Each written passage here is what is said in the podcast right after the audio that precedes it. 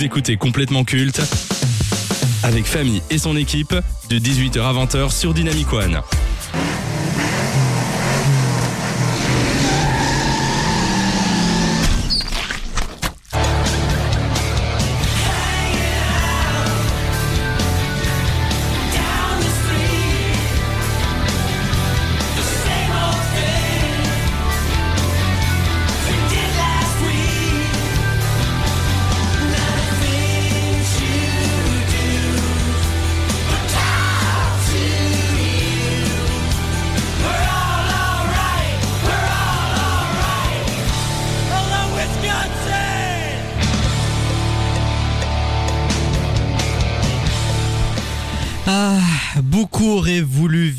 Les années 70, la décennie de la liberté et des hippies, la période où le climat n'était pas aussi anxiogène qu'aujourd'hui, car malgré la guerre et les problèmes propres à chaque génération, on parvenait à faire abstraction. Pour le moment, la machine à remonter dans le temps n'existe pas, mais ce qui s'en rapproche le plus, ce sont les fictions.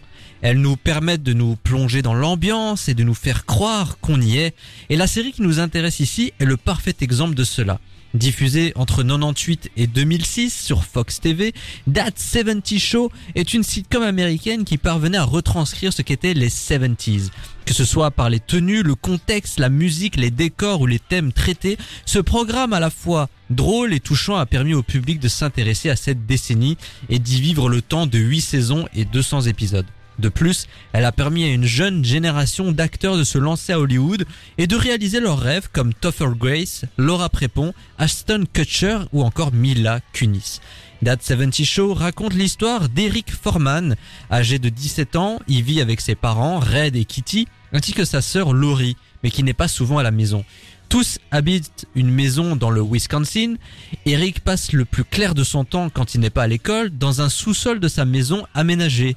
Il est entouré d'une bande d'amis composée de sa petite amie et voisine, Donna. Rentrons dans le vif du sujet. That 70 Show. Qu'est-ce que t'en as pensé, Charline? Bah, je connaissais pas énormément. C'est une phrase qui revient souvent ce soir. Mais en fait, euh, j'ai regardé euh, les extraits, etc. Je savais que Ashton Kutcher et Mila, Mila Kunis venaient de là, cela dit. Et en fait, je trouve que c'est une sitcom américaine très classique. Euh, c'est un truc qui marche bien, c'est good vibes, c'est sympa. Ça ne dépassera jamais Friends, mais c'est vraiment cool. Moi, j'ai pas d'affect particulier avec les 70s. Euh, voilà, c'est pas mon truc, la débauche à ce point-là.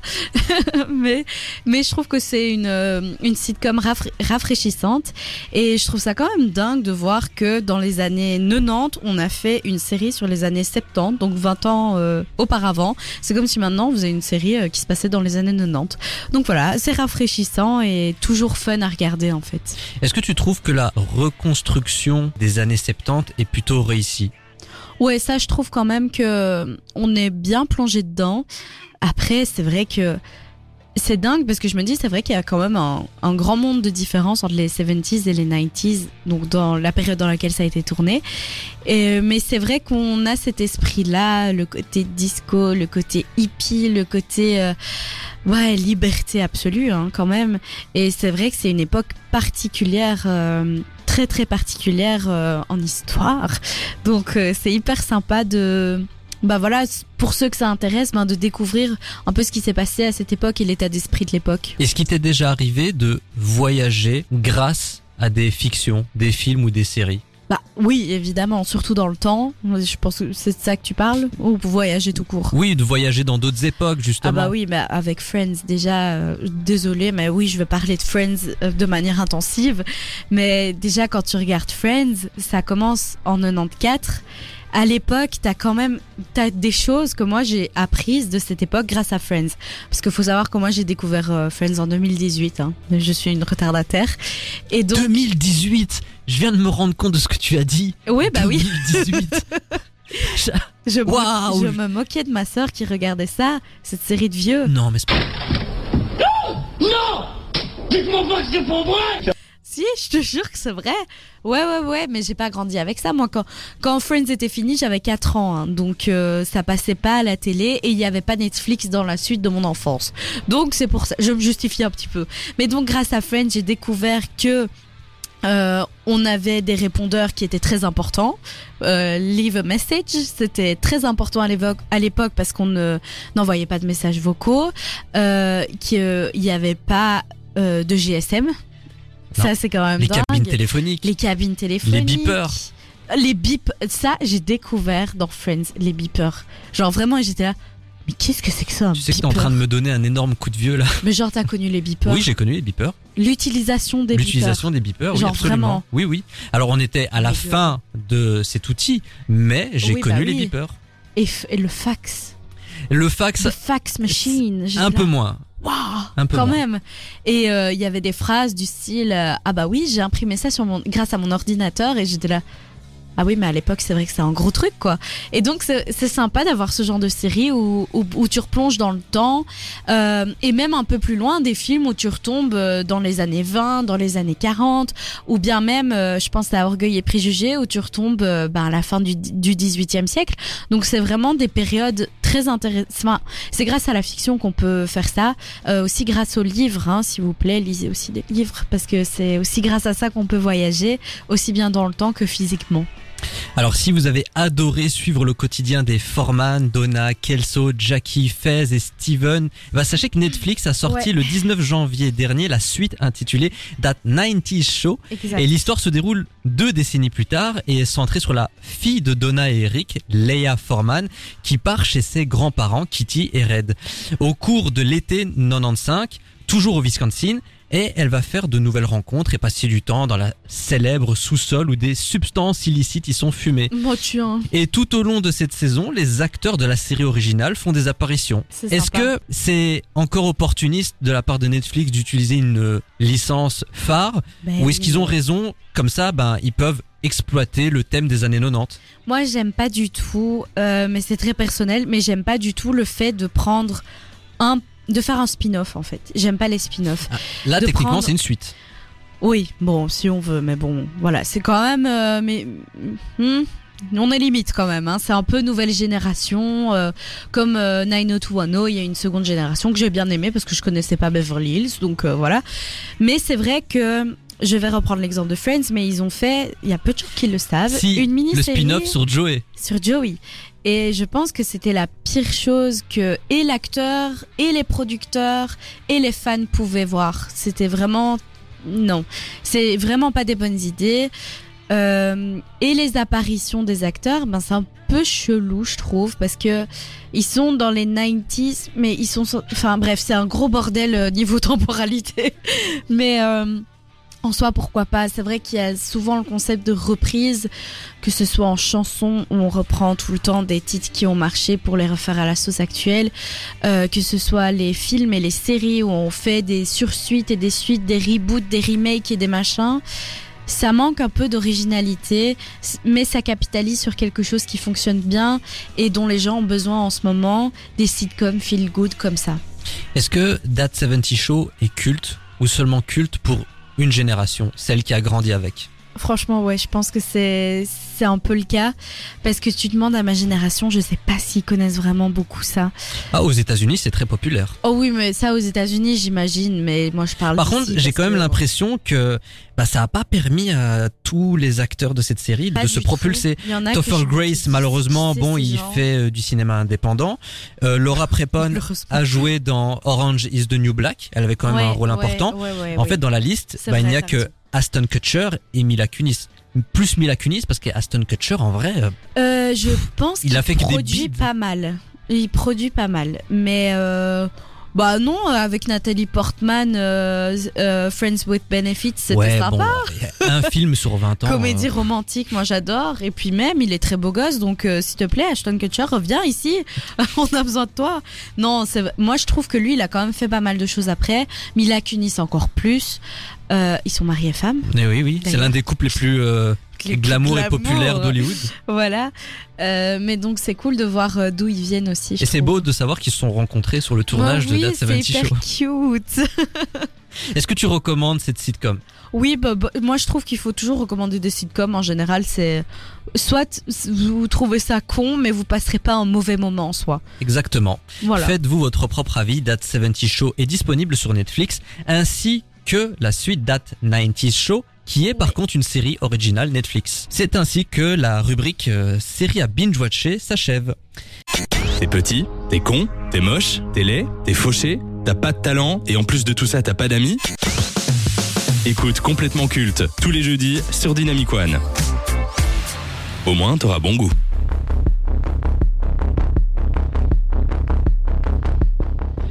Le 21 juillet sera une date à suivre de très près pour les amateurs de cinéma. Ce jour-là aura lieu une confrontation assez inattendue entre deux films opposés qui risquent de déchaîner les passions. D'un côté, nous aurons le nouveau Christopher Nolan. Chacun de ces films est attendu comme le nouveau Messi. Ces blockbusters sont très souvent considérés comme l'attraction de l'été. Et de l'autre, il y a un projet qui intrigue et qui interroge, un film qui fait de plus en plus de bruit grâce à sa communication et au sujet, l'adaptation live de la figurine en plastique la plus connue dans le monde, Barbie.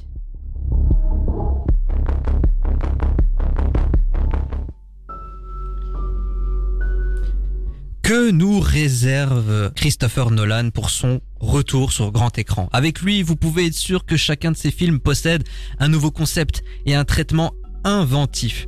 Après le semi-échec que fut Tenet en 2020 au box-office, Christopher Nolan a décidé de quitter Warner Bros. Pictures suite à des désaccords sur la politique menée pendant la crise sanitaire, et ce malgré une collaboration qui aura duré 20 ans.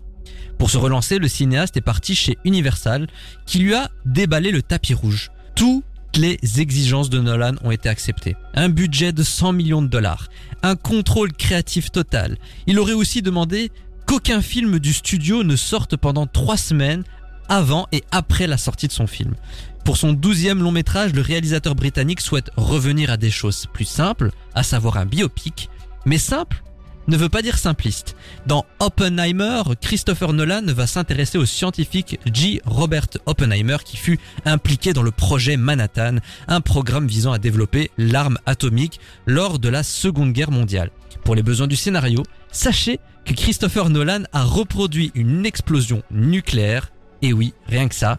Et comme d'habitude, les castings des films de Nolan sont dantesques et celui-ci ne va pas y échapper. On retrouvera son acteur fétiche Killian Murphy dans le rôle de Robert Oppenheimer, Emily Blunt, Matt Damon, Robert Downey Jr., Gary Oldman, Florence Pugh, Rami Malek, Dan Dehan ou encore Kenneth Branagh.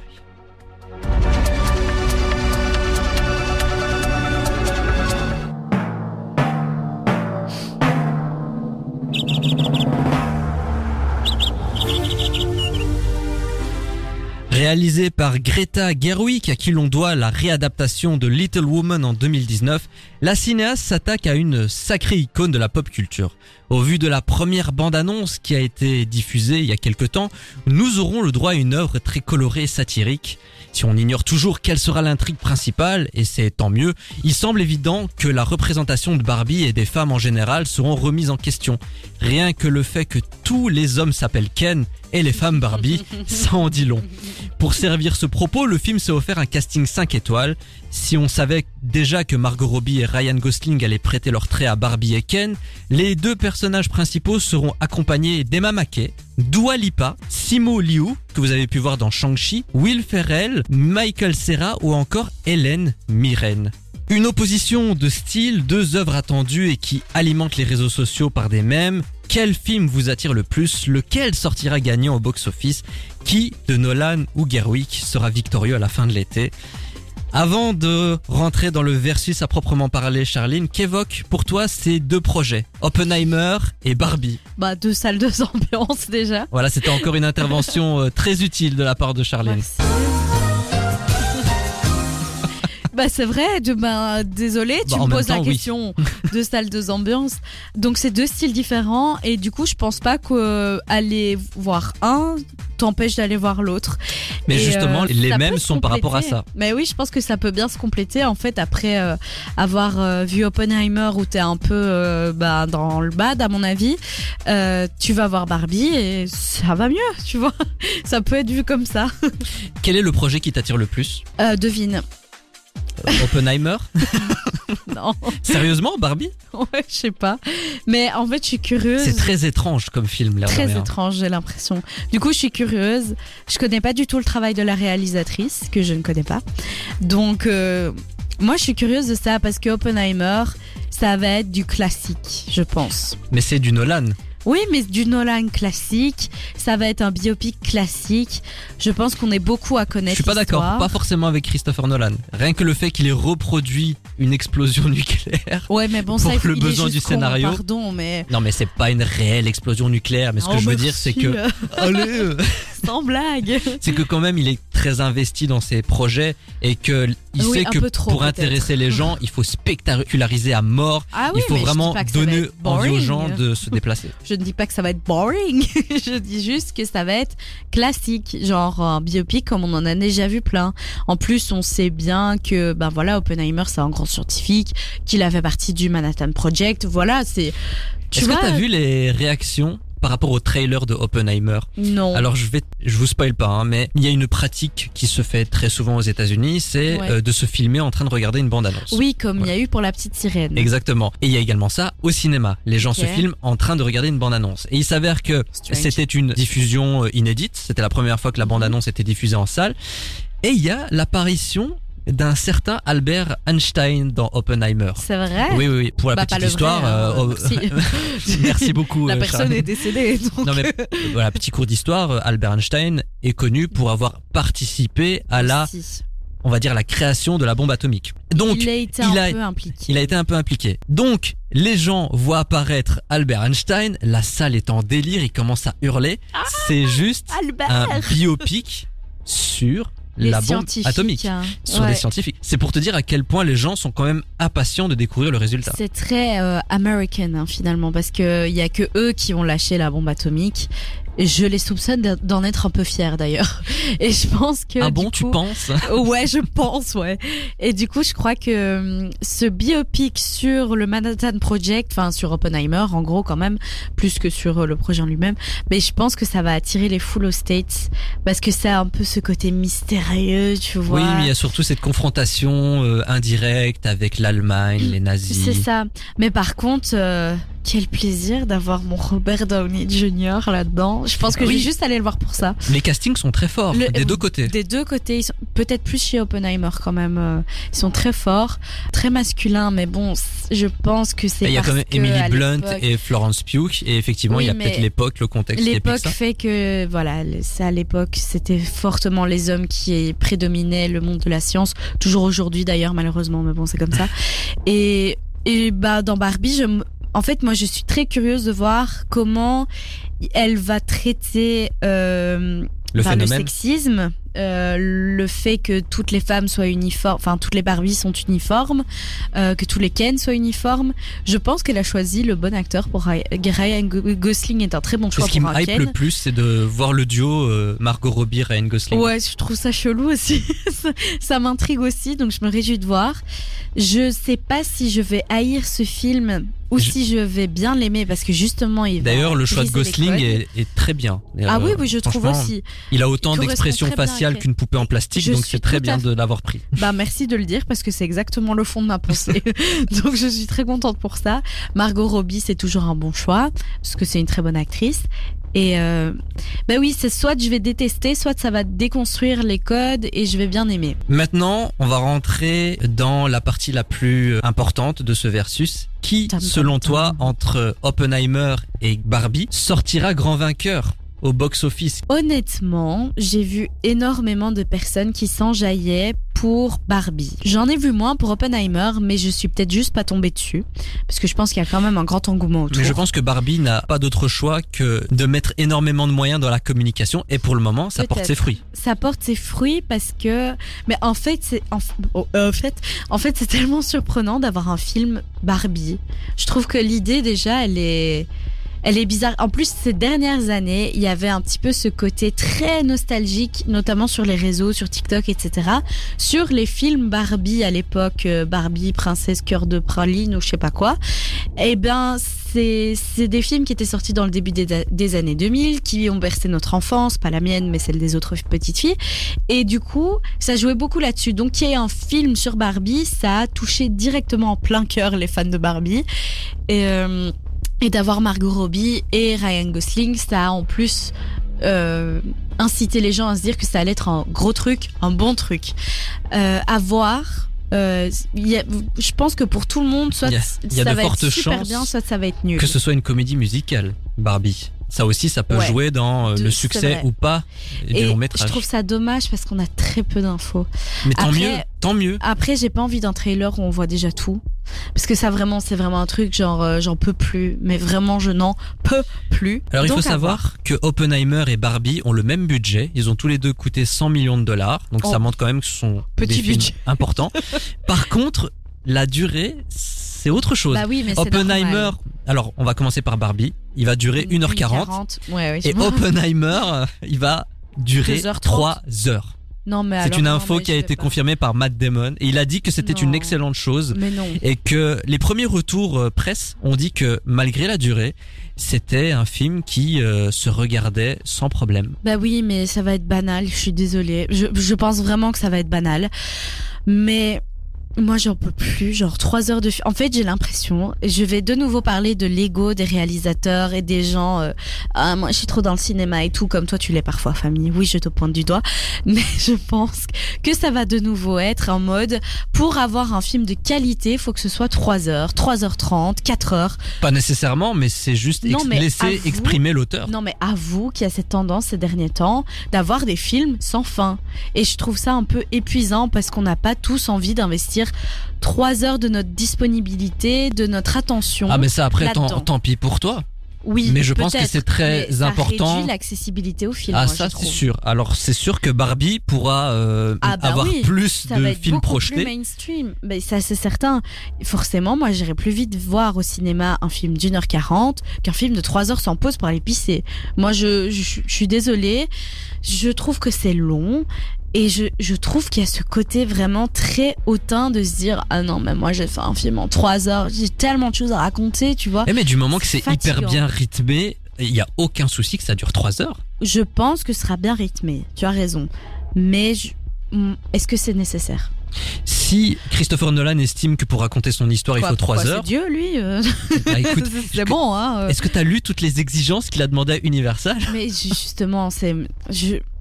Enfin voilà. Moi, il a assez d'expérience pour savoir comment un film peut fonctionner. Et d'ailleurs, je donne mon avis parce qu'on n'a pas encore répondu à cette question. Je pense On quand même que. Oppenheimer, ta gueule. Je pense que Oppenheimer va remporter euh, cette confrontation euh, durant l'été au box-office. en Mais je cas. pense que les gens vont être déçus de Barbie, honnêtement. Alors que je pense qu'Oppenheimer, il va pas se rater parce que ça. J'ai un peu le. J'aimerais bien la surprise, mais je pense pas qu'il y aura beaucoup Mais Barbie peut fonctionner aussi. Mais Barbie mais peut créer la surprise. Les deux longs métrages peuvent fonctionner pour des raisons différentes. En fait, t'as Ouais. Oppenheimer. Pourquoi est-ce qu'il peut fonctionner? C'est tout simplement grâce au nom du réalisateur, Tout Nolan. Et du Et Barbie, bah parce que Barbie, c'est pas grâce Voilà. à Greta Gerwig. Mais de toute façon, des deux côtés, on a des castings suffisamment impressionnants pour justement faire en sorte que les gens aillent le voir en salle. Parce que la légende raconte qu'il y a beaucoup hein. de gens qui vont voir des films pour leur casting, si tu vois ce que je veux dire. Ah, c'est vrai, il y a des gens qui font ça. Oui, c'est vrai. Ah bah. C'est étonnant. Bah, enfin, j'ai jamais entendu personne dire ça. non, mais c'est l'été aussi. Hein. Peut-être que les gens auront d'autres choses à faire que d'aller au cinéma, genre aller à la plage. Je sais pas. D'ailleurs, euh, ce sera euh, un été euh, avec beaucoup de blockbusters. hein. Indiana Ouais. Jones 5, Mission Mauvaise Impossible, Day of Reckoning Partie 1. Euh, Des Disney, hein. et beaucoup de Disney également. Bon, Eh en tout oui. cas, on va pas s'ennuyer hein, dans les Non. salles obscures. Oh, Mais s'il fait chaud, allez dehors quand même. bah oui, quand même, un petit peu. Et vous, vous êtes plutôt enthousiaste à l'idée d'aller voir Oppenheimer ou plutôt Barbie? Faites-le nous savoir sur dynamicone.be et sur nos réseaux sociaux. Prenez vos pilules de pas d'amalgame, car complètement culte prend le contrôle jusqu'à 20h sur Dynamic One.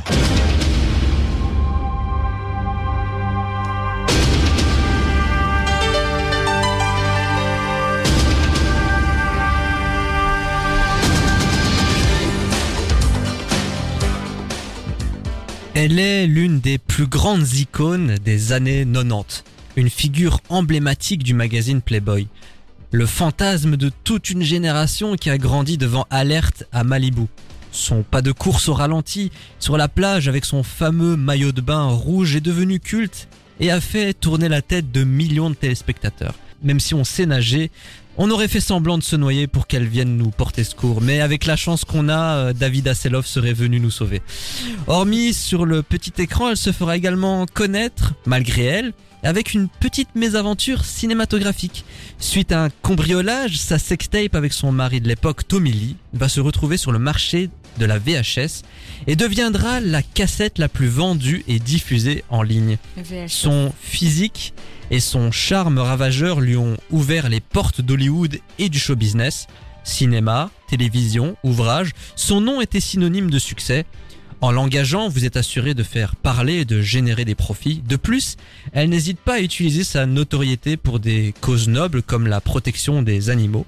Et ça peut paraître anodin, mais l'américaine est la seule véritable star à avoir participé à la version française de Danse avec les stars. Quand on a signe de déclin finalement. quand on a des atouts, il ne faut pas hésiter à les utiliser. Et ça, elle l'a très bien compris. Pamela Anderson, génie ou escroc? Charline.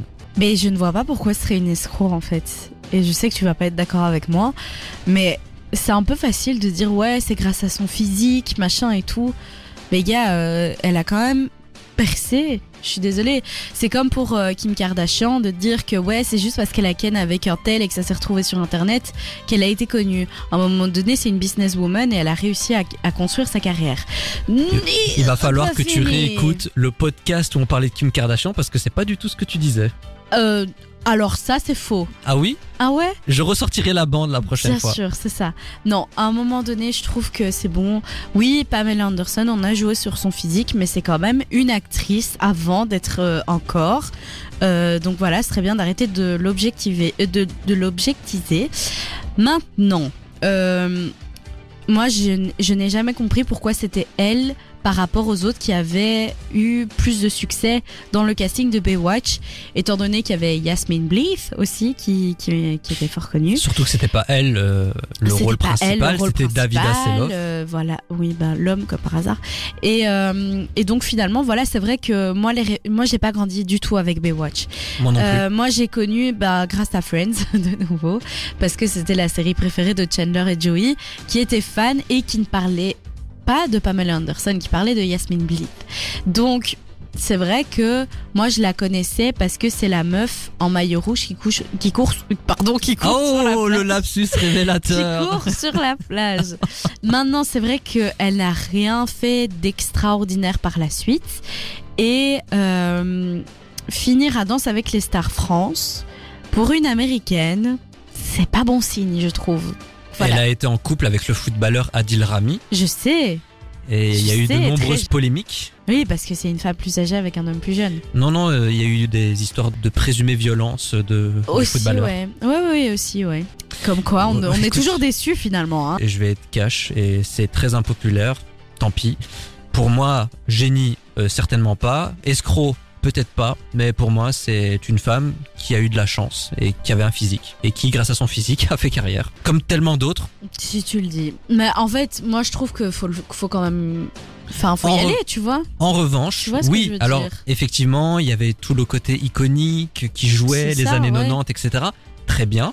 Je dis pas que c'est une escroc. hein. Et j'ai plus Non, de respect et j'ai plus, on va dire, d'admiration à mettre entre guillemets pour une Pamela Anderson que pour une Kim Kardashian. Car je trouve que Pamela Anderson a été moins nuisible pour les nouvelles générations qu'elle que l'a été Kim K. Bon, Voilà. c'est vrai que je suis d'accord que Kim K est assez nuisible. En fait, ce qui est dommage, c'est que Pamela Anderson, elle n'a rien fait après pour construire quoi que ce soit. Elle en est restée à Baywatch, pourquoi pas? Toute sa carrière, elle a été Pamela Anderson. Elle a joué son rôle dans diverses euh, Oui. fictions, Oui. dans des séries, dans des films. Elle a été, et c'est triste, une caricature d'elle-même. Genre dans le film Borat avec Sacha Baron Cohen. Oh, Pamela Anderson, tu vois, ça a été le but ultime de Borat pendant Ouais, tout le film. C'est triste de se dire que triste. on va, on va garder faute. cette image d'elle. Moi, je pense pas que ce soit clairement de sa faute. Elle est restée dans cette image-là parce que bah, on l'a formatée là-dedans. On, Non, mais à un moment, elle a, elle a également une part de responsabilité, quoi. Enfin, c'est une adulte, elle peut faire en sorte bah, de changer bien sûr, ça. Elle pouvait faire Ouais, d'autres bon. choses. Maintenant, c'est vrai qu'on l'a toujours ramené à cette image-là finalement. Est-ce que ça aurait marché si elle avait fait d'autres choses? Elle a quand même essayé de se lancer euh, de nouveaux objectifs. Elle a quand même essayé de défendre euh, certaines associations euh, par rapport aux animaux, par rapport Ah, au gavage oui, des oui, oies, bravo, etc. Merci d'ailleurs, bravo, c'est quand même très important. Et il y a très peu de personnalités euh, qui le font, ou bien on les pousse aux caricatures comme euh, Brigitte Bardot. Euh, et ça c'est dommage parce que c'est vraiment des causes importantes à défendre. Et euh, mais tu vois, ouais, par exemple, son physique actuellement, on en parle toujours euh, parce qu'elle est toute refaite, à coup de chirurgie, à coup de, elle ressemble à Bogdanov. Après, c'est pas un cas isolé. hein. On sait comment est la presse Non, pas du tout. On sait comment sont les réseaux sociaux. Ouais, Est-ce qu'on va se rappeler de Pamela Anderson? Ouais, ouais, je pense. Pour de bonnes ou de mauvaises raisons En fait, je pense qu'on va se rappeler d'elle comme la meuf qui courait sur la plage en maillot de bain. Mais l'actrice qui jouait Wow. euh, la personne qui, enfin, tu vois. CV de Pamela Anderson, euh, Baywatch. Mais je ne sais pas ce qu'elle a fait d'autre. en Mais fait. elle a Donc pas fait voilà. grand chose, hein, pour être totalement honnête. Certainement Elle pas. a été l'une des figures de Playboy. Bah c'est oui, comme ça qu'elle s'est fait Bah connaître. oui, du coup, oui. Bah oui. Grand magazine à l'époque. euh, Super, j'adore Ouais. ce magazine. Mais culte. Mais culte, du coup. Elle est culte. Oui, moi Bon. je pense. Au Thomas moins- Si, ah si, Ah, pour si. le coup, elle est culte. Ah bah, Pamela Anderson, pardon, c'est un nom qui va rester, quoi. Tu dis Ouais. Pamela Anderson, euh, Tu sais d'office qui c'est. voilà, exactement. Et pour vous, très chers auditeurs, Pamela Anderson, c'est une génie ou une escroc?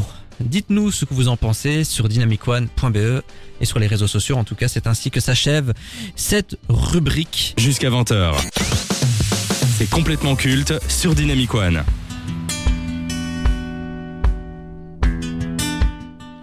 Cela fait des décennies que la pratique du doublage est reconnue et démocratisée dans le monde. Elle permet aux spectateurs à travers la planète d'avoir accès à des films internationaux dans leur langue natale, mais également à certains professionnels du 7e art de se reconvertir. En Europe, la France est reconnue pour la qualité de ses doublages, mais surtout pour le travail des comédiens qui respectent au maximum les talents à qui ils prêtent leur voix et les intentions artistiques des réalisateurs. Des acteurs comme Robert De Niro, Will Smith, Eddie Murphy, Jim Carrey, Margot Robbie, Morgan Freeman, Leonardo DiCaprio, Bruce Willis ou encore Sylvester Stallone ont salué les performances de leurs confrères pour avoir créé une voix collant à leur personnalité et aussi iconique que la leur dans une autre langue.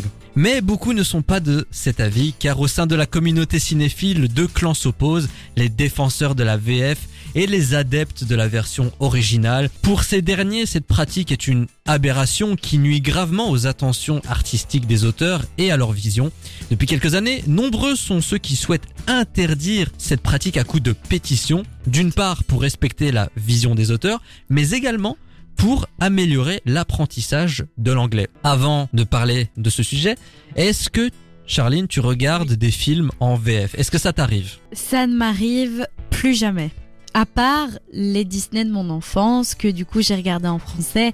Donc si je regarde Le Roi Lion, je vais le regarder en version française. Ouais, mais ça c'est des dessins animés, enfin c'est des, des films Bah, d'animation. Moi, ça compte aussi. Parce que moi, maintenant, les nouveaux films Disney, je les regarde en version originale aussi. Mais là, on va plutôt s'intéresser aux films live. Oui, c'est plutôt ça le sujet. J'imagine bien. Mais du coup, les films live, non, plus jamais. Sauf si je regarde un film euh, à la télé avec mes parents. Mais c'est tout. De moi-même, ce sera toujours en version originale, quelle que soit la langue d'ailleurs, parce qu'il y a des abrutis qui disent qu'il faut regarder en version originale que, que quand c'est en anglais. Jamais entendu quelque chose aussi ridicule. C'est complètement débile. Oui, non, mais comme c'est c'est en espagnol. Bon. Et alors, mais c'est crétin là, au possible. Et pareil, comme t'as dit, pour améliorer l'apprentissage de l'anglais. Mais frérot, si tu regardes Narcos en VO, ce sera pas pour améliorer ton anglais. Le monde se divise en deux catégories. Ceux qui parlent sa langue et ceux qui parlent l'anglais. Exactement, mais c'est ridicule. Donc, si je regarde en VO, je vais aussi regarder en VO euh, un film en japonais ou Squid Game, tu vois. Je vais pas m'amuser. euh, Enfin voilà, c'est juste que moi maintenant, j'ai un peu été désensibilisée à à la VF, tu vois. J'ai commencé à regarder en VO grâce à Netflix. En fait, grâce aux plateformes qui permettent de facilement mettre en VO et les sous-titres, tu vois. Mhm. Et du coup, ben, je ne regarde plus jamais en, en VF. Alors moi, depuis que je vais au cinéma et que j'ai un abonnement, je privilégie toujours la version originale, toujours. Toujours. Cependant, je regarde les films en VF lorsqu'il s'agit de films qui m'ont accompagné enfant. Animation voilà, et live.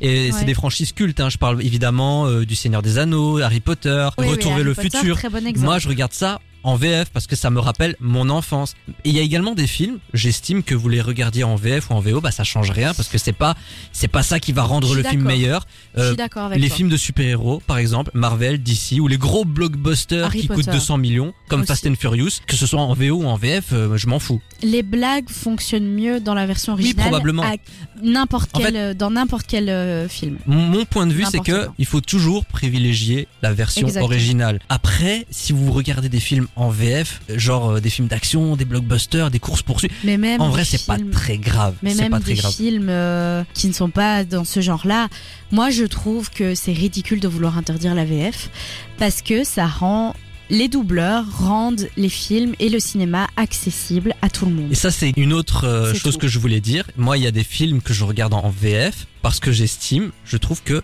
la voix en version française de certains acteurs américains, elle est géniale, elles sont iconiques. Mhm. Sylvester Stallone, Tom Hanks, euh, Leonardo DiCaprio, Julia Roberts. Julia Roberts. Je trouve que la voix française est fantastique et ils ont fait un travail pour coller à la personnalité et à l'actrice, à l'acteur. Et pour moi, un doublage, un bon doublage, c'est un doublage qui ne se remarque pas. Donc quand tu te poses pas la question, bah c'est que c'est réussi. Et puis il y a beaucoup de comédiens qui se sont spécialisés dans le doublage et ça se ressent. Et il y a un vidéaste qui s'appelle Anal Génocide qui traite justement de la possible interdiction du doublage. Très et voici nom, hein. ce qu'il pense. Mais surtout, lorsqu'on parle d'interdire le doublage, c'est pas pour dire la VO est disponible, c'est pas pour que tout le monde ait accès à la VO.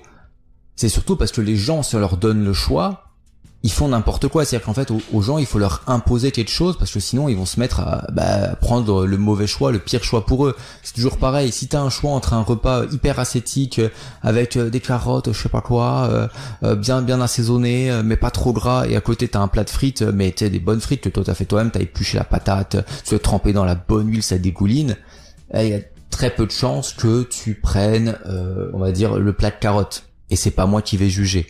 Et pour prendre un exemple un peu plus explicite, on a donné le choix en français l'année dernière. On avait plein de partis qui étaient euh, contre l'Europe, on va dire. Il y avait le Front National, il y avait dans une certaine mesure la France Insoumise. On avait Debout la France, on avait Asselineau, on avait plein d'eurosceptiques comme Jean Lassalle, ce genre de personnes-là. Et finalement, qui est-ce qu'on a élu? On a élu Macron. Donc clairement, on donne les gens à choisir et ils prennent euh, le caca. Une réaction à ces propos Bah quand on a un pseudo pareil, ben on ferme sa gueule. Non. Ouh. Je sais pas. Alors maintenant, il s'appelle Antoine Goya. Donc à mon avis, Ah, ça, c'est- pardon. Bah, euh, je suis désolée, mais c'est un ramassis de conneries intersidérales. Son Bah, discours. en n'a gros, le propos, c'est ben, quand tu donnes le choix aux gens, ils font le mauvais choix. Et il Oui, faut leur imposer les choses. c'est- une principe, c'est le principe même de la, dictature Oui. et du totalitarisme finalement. Donc, non, c'est profondément ridicule. C'est bien de laisser le choix. Moi, ce qui m'embête profondément, parce que je suis une adepte de la VO et limite, moi, ça me dérange de regarder en VF. Ça, c'est vrai. Et par exemple, Harry Potter, j'ai regardé en VO une fois. Maintenant, j'ai même du mal à regarder en VF, ce qui n'est pas bien puisque j'ai toujours regardé en VF et j'ai pas du tout envie de péter plus haut que mon cul. C'est juste que moi, ça me correspond mieux en VO parce que je suis aussi à l'aise avec l'anglais. Sinon, ce serait plus compliqué. Que j'aime bien écouter quand c'est en espagnol aussi. Bref. Mais moi, ce qui m'embête, c'est que du coup, en Wallonie, quand tu vas au cinéma, c'est d'office la VF. Pas à Bruxelles, c'est l'avantage. Et quand tu regardes à la télé, les films sont d'office En VF. en VF. Tu peux maintenant, grâce au décodeur, le mettre en VO sous-titré. Mais pas toujours, pas sur toutes les chaînes, pas sur toutes les, tous les films, pas à tous les horaires. Tu trouves que la VO n'est pas assez démocratisée? On ne donne pas assez accès à la VO Ouais, mais surtout pour... euh, À Bruxelles, en tout cas, on est bien servi à ce À niveau-là. Bruxelles, oui. Euh, mais c'est vrai qu'en Wallonie, pas du tout. En France, non plus, d'ailleurs. C'est jamais en VO. Beaucoup moins cinéma. que chez nous. ouais. Ici, à Bruxelles, c'est juste parce qu'il y a le néerlandais. hein. Sinon, je pense que ce sera en, VO, en VF aussi. Il y a aussi beaucoup la génération de nos parents qui regardent très peu en VO. Ils ont été fortement euh, habitués au doublage. C'est l'impression que j'ai. Mais nous, c'est vrai que je pense qu'il y a eu ce côté plateforme, euh, Netflix, Disney et tout, qui permettent de changer facilement la langue et de regarder euh, facilement en VO. Justement, il y a beaucoup qui disent que le doublage nuit gravement aux visions de l'auteur. Le fait de doubler par-dessus, de réécrire, on va dire, les dialogues pour que ça colle aux lèvres, eh ben, euh, c'est un énorme doigt d'honneur aux scénaristes, aux réalisateurs. Est-ce que tu partages cette opinion? Non, moi je trouve que c'est exagéré.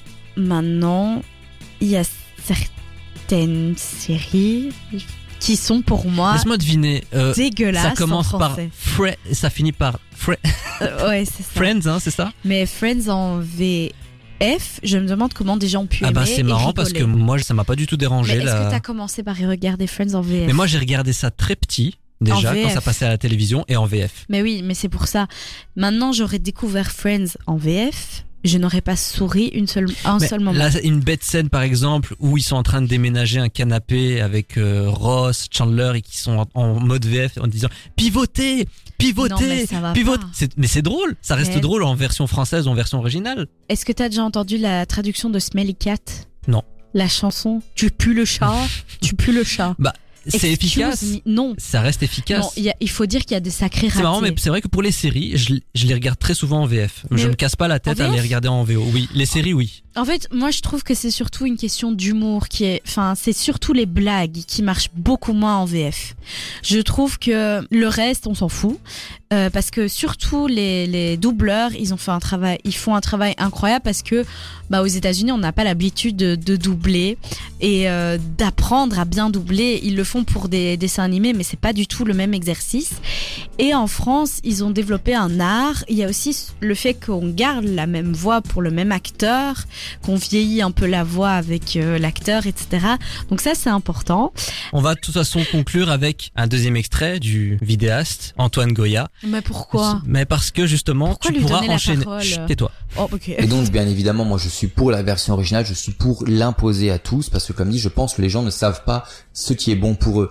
Évidemment, on peut continuer à doubler des films pour enfants, comme ça se fait dans toute l'Europe, parce qu'effectivement, un gamin de 6 ans ne sait pas lire. Ça me semble évident qu'on ne va pas s'amuser à charcuter une œuvre d'art juste pour que Kevin et, et Timberly n'ont pas besoin de lire. Et c'est ceux qui disent que lire c'est trop compliqué pour eux, que le soir ils sont fatigués parce que lire les sous-titres c'est petit, ça leur fatigue les yeux donc ça leur donne envie de dormir, qui regardent un film français. Je t'en prie. Ben, j'ai la bouche ouverte. je, je sais pas quoi dire d'autre. Mais c'est c'est vraiment un abruti. Mais vra- je vois pas en quoi ça charcute l'œuvre. Juste, il y a des vannes qui tombent à l'eau. Il y a peut-être euh, des, des expressions qui sont pas les mêmes. Des manières de s'exprimer qui sont pas les mêmes. Mais ça gâche pas le film. Faut arrêter deux secondes. Alors pour conclure, faut-il interdire le doublage? Oui, non, pourquoi? Non, il faut que le cinéma soit accessible à tout le monde et bravo aux doubleurs pour euh, leur travail, même si je me moque beaucoup d'eux, c'est vrai, pour parfois pour leur doublage, mais merci à eux. Et c'est ainsi que l'émission de cette semaine s'achève. Very much for coming out this evening. Thank you, thank you, thank you. You're far too kind. Hold your applause. This is your song, not mine. Complètement culte, c'est terminé. Non Dites-moi pas que c'est pas vrai Si c'était Oh. complètement Wonderful Dans un instant, vous allez retrouver Gab et Chloé pour Motamo. Salut les filles. Bonsoir. Quel est au programme ce soir On continue sur les maladies de la peau. Et on va parler des petites bêtes qu'on appelle les sarcoptes et qui donnent en fait la gale finalement. Oh, ok. Et voilà, donc vous savez quoi écouter jusqu'à 22h. Quant à nous, on se retrouve la semaine prochaine, même lieu, même heure. Donc d'ici là, restez connectés sur la station du son Nouvelle Génération. Ou pas. Allez, à ciao, bonsoir. Bonne soirée. Not Je pouvais tous les tuer. Toi aussi, je pouvais te tuer. Mon ville, tu fais la loi. Mais ici, c'est moi. Me fais pas chier. Me fais pas chier ou je te ferai une guerre comme t'en as jamais vu. Laisse tomber. Laisse tomber.